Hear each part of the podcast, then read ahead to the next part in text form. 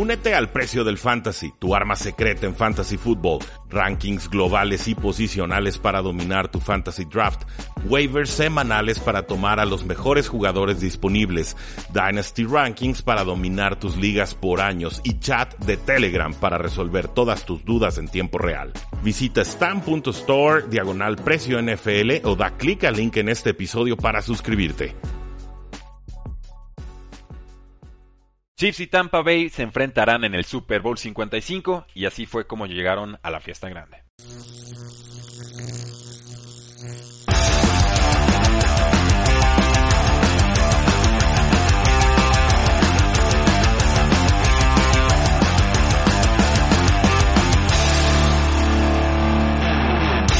Saludos a todos y bienvenidos. Yo soy Rudy Jacinto. Nos acompaña Oscar Huerta. Y Oscar, ya tenemos finalistas para el Super Bowl 55. ¿Cómo estás y qué te parecieron estos partidos? Eh, bien, me gustaron los partidos. Fueron buenos partidos. Eh, eh, creo que después de ver los rivales que habían quedado, ya se esperaba un partido de este calibre. Eh, hubo por ahí varias cositas en los partidos que vimos específicamente en el de Green Bay y Tampa que, que hablaremos más un poquito. Pero Tampa Bay, el primer equipo en llegar al Super Bowl y jugarlo en su casa, que creo que es algo que vale la pena mencionar y, y nada menos y nada más que Tom, Brady. Edward Brady en su décimo Super Bowl ya. Es, es, increíble lo que está sucediendo en esta temporada tan, tan complicada, pero también sí. tan histórica en muchísimos sentidos. Buccaneers gana 31-26 a unos Green Bay Packers. Alcanzaron a adelantar 28 a 10. Oscar sí. parecía que iba a ser una revisión del partido de temporada regular. Eh, veíamos que le soltaban pases a Tom Brady. Un pase soltado por Tyler Johnson, otro por Chris Godwin, otro por Mike Evans. Y así es como Packers de repente se mantenía en la pelea. Me parece que Packers ajusta muy bien en, el, la segunda parte, de, en el segundo cuarto, mejor dicho. Pases cortos, más ataques hacia las bandas, velocidad. Eh, veíamos ahí a, de reversa la defensiva de los bucaneros de, de Tampa Bay pero errores muy puntuales, errores muy específicos, dan un margen que finalmente Packers no logra resolver.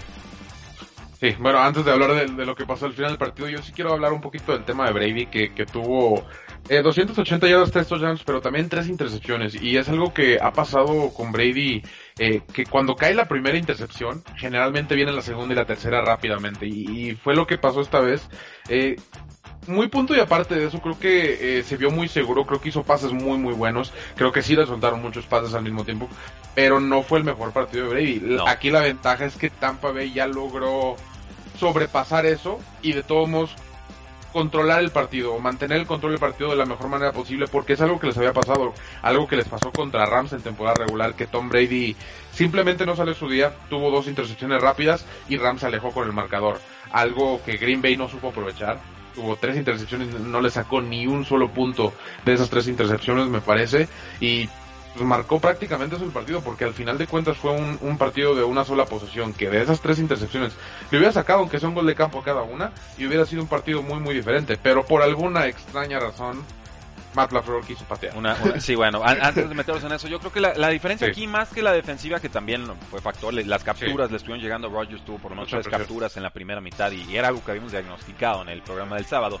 Eh, es, es, que las intercepciones que comete Tom Brady fueron en zona roja rival, ¿no? Y las que cometieron sí. los Packers fueron en zona roja propia. Entonces eran, eran conversiones muy rápidas y el diferencial del tiempo de posesión nos marca nueve minutos a favor de los Green Bay Packers. Pues por supuesto, porque los Tampa Bay Buccaneers estaban completando las anotaciones con unas sí. jugadas muy cortas y Packers tenía que recorrer todo el campo. Entonces me parece que ahí es donde no alcanzan, por supuesto, a convertir eh, en touchdowns. Y, también sufrieron las pocas oportunidades que tuvieron de llegar a, zona roja. Los Packers, eh, pases soltados, vimos uno de dos puntos, una conversión de dos puntos de Quentin St. Brown, soltado, ligeramente desviado por un Damo con su, pero debió haber sido atrapado.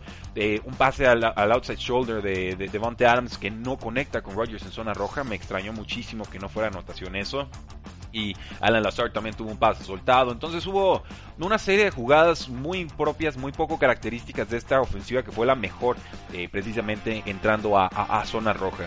Pero esta decisión de Matt LaFleur, vas abajo por 8 puntos, te quedan unos 2 minutos 9 segundos en el reloj y decide patear, ¿no? Y confiar en su defensiva que sí había contenido a Tom Brady con una intercepción de Adrian Amos, el safety, con dos intercepciones de Jair Alexander, pero creo que ayer era, era matar o morir, ¿no? No, no, no, sí. iba, no podías pensar que ibas a recuperar el balón con dos minutos en el reloj. Entonces. No, y No, no, no lo entiendo. No, yo no entiendo la eh, no, estoy totalmente de acuerdo porque no, no solo tienes al mejor quarterback de la historia de la NFL enfrente, alguien que, que es caracterizado por no, de, no le dejes tiempo a Tom Brady, simplemente no lo hagas, lo hace Matt LaFleur. Eh, rápidamente, antes de criticarlo por completo, también la jugada anterior, donde Aaron Rodgers decide no correr y ah, lanzar un pase. hablemos de eso.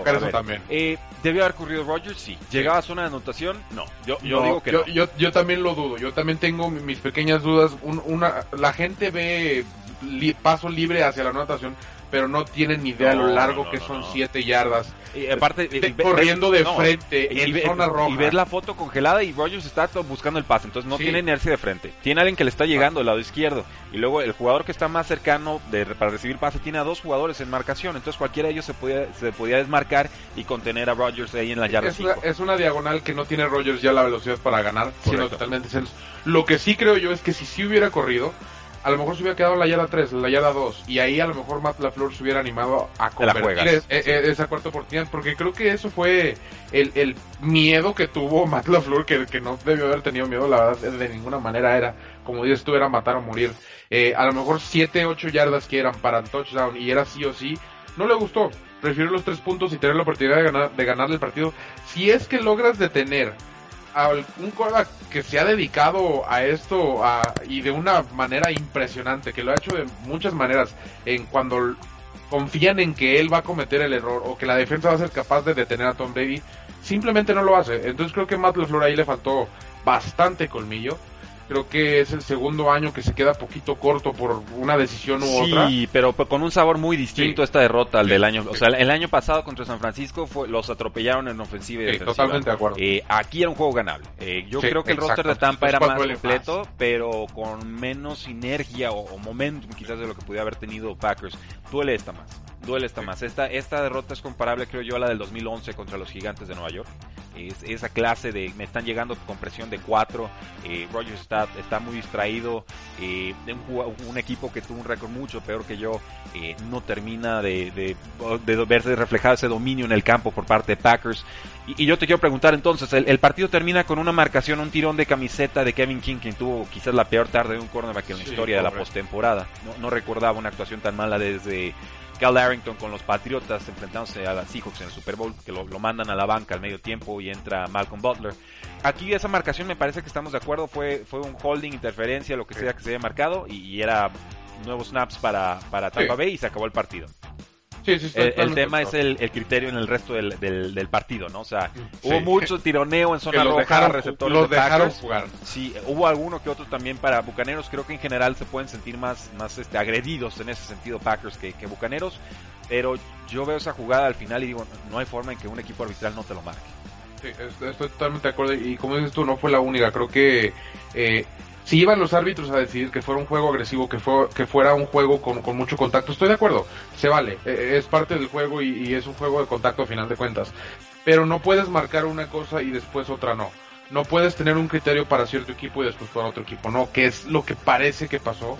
Eh, a final de cuentas no sé qué tanto hubiera cambiado el partido. Quizás sí, porque generalmente son jugadas largas esas. Eh, pero sí ha sido tema, y, sobre todo en tema en playoffs y, campeonatos y partidos muy muy importantes, recordaremos el de Santos contra Rams eh, de la interferencia, y creo yo que sí debería haber muchísimo más cuidado, no, no sé qué soluciones puedan existir, porque que, los castigos sean revisables, que todo castigo sea revisado, de todas formas los coches solo tienen dos, dos, revisiones, exacto. Por lo menos en playoffs, eh, eh, y creo que sí sería una buena opción porque sí son partidos demasiado importantes para un penalty que es de apreciación.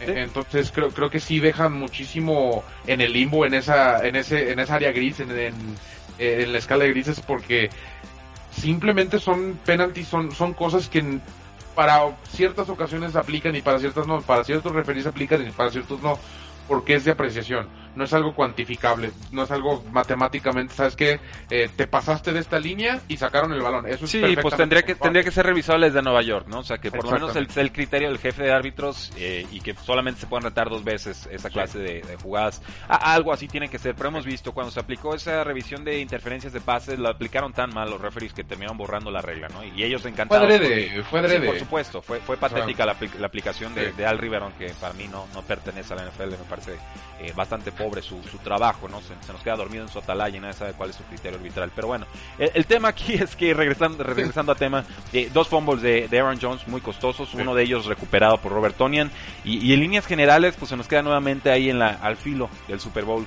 Eh, Aaron Rodgers en una temporada MVP y, Tom Brady llega a su décimo Super Bowl a los 43 años. Eh, increíble, increíble y verdaderamente está llegando al Super Bowl en más del 43% de sus temporadas NFL. Sí, e, en realidad antes de que se juegue el Super Bowl, antes de que pasen estas dos semanas, eh, a cualquier persona que le quede duda o, cualquier pequeño disgusto con que Tom Brady es el mejor de la historia, ya es por odio, ya, ya es por no querer aceptarlo, porque odiaste a los Patriotas, porque le vas a los Jets, porque simplemente no fue Tom Brady de tu equipo, y, pero la, la realidad es que no hay jugador, eh, una que haya jugado también como le ha jugado en toda su carrera, pero que lo siga haciendo tan a gran nivel a esta edad. Tres años más que, año y medio más que Drew Brees, cinco años más que Aaron Rodgers, y sigue dando, la verdad, muy, muy buenos partidos. Tuvo tres intercepciones, está bien, pero la verdad es que controló el partido, lo mantuvo bajo control y, y se nota la mano de Tom Brady. Se ve hasta el, una nueva relajación interna de Bruce Arians que simplemente no se veía en otros equipos como Colts y, Cardenales. Pues por eso se retiraba todos los días. E, exactamente, que ya puedes dejarlo el partido fluir con Byron Leftwich y Todd Bowles y no preocuparte, solo preocúpate cuando tienes que. ¿Y tú? ¿Ququé esperas para apostar? Entra en Inside.mx, usa el código promocional 3 y fuera y recibe 500 pesos como bono de bienvenida para que apuestes con la NFL, con la Champions League, por supuesto con la Premier League o con tu torneo deportivo favorito. Inside.mx, código promocional 3 y fuera, 500 pesos de bienvenida. El otro partido nos dejó un 38 a 24 a favor de los Kansas City Chiefs. Eh, le vamos a dar menos tiempo a este partido porque sinceramente fue, fue un dominio total en ofensiva y en defensiva. Muy engañoso ese 9 a 0 de un principio de, encuentro. O sea, un, un, mal, un muff punt, una mala recepción de, de una patada eh, termina dándole un touchdown prácticamente automático a Bills. Pero de ahí en más, pura anotación en tiempo basura. No lograron realmente acercarse de forma peligrosa. Patrick Mahomes en control, Terry Hill corriendo a placer, Travis Kelsey con 13 recepciones, más de 100 yardas, dos touchdowns. Eh, corriendo cuando querían los Chiefs en defensa, presionando a Josh Allen que siempre estaba pasando 10 yardas atrás de la línea de golpeo o le daban unos, unos sacks tremendos. Eh, esta fue una versión Josh Allen 2019, Oscar. Eh, eh, sí, sí, no. O sea, entiendo a lo que te refieres. Sí, lo presionaron mucho. Más bien supieron jugarle muy, muy bien a Josh Allen. Y lo, asfixiaron, en pocas palabras. Tuvo bastantes buenos pases por ahí. Creo que eh, John Brown tuvo una recepción que les ayudó de cierta manera. Pero sí, como dices tú, fue un dominio ofensivo total, fue un dominio defensivo total, lo estuvieron presionando muchísimo.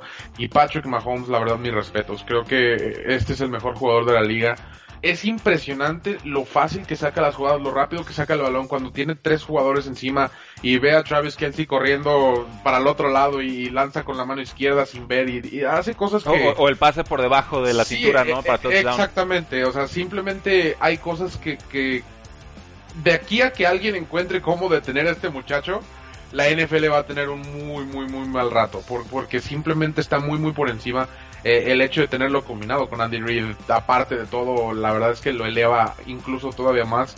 Y, y es un equipazo. La verdad, yo te digo desde ahorita, cualquiera que hubiera ganado desde Green Bay Tampa Bay, creo que nadie lo hubiera ganado a Chiefs en, este nivel que mostró, ¿no? La defensiva sobre todo fue la que me sorprendió. Yo creí que Josh Allen iba a tener mucho más éxito contra esta secundaria y este pass rush de los Kansas City Chiefs y no, no terminó siendo así. Matthew jugó muy bien. Matthew jugó muy bien. Hay, muchos jugadores a destacar, pero eh, hay una baja muy sensible también y será la del tackle izquierdo Eric Fisher, quien tuvo una lesión del tendón de Aquiles y ya nos confirman es de gravedad, por lo cual no podrá jugar en el Super Bowl 55.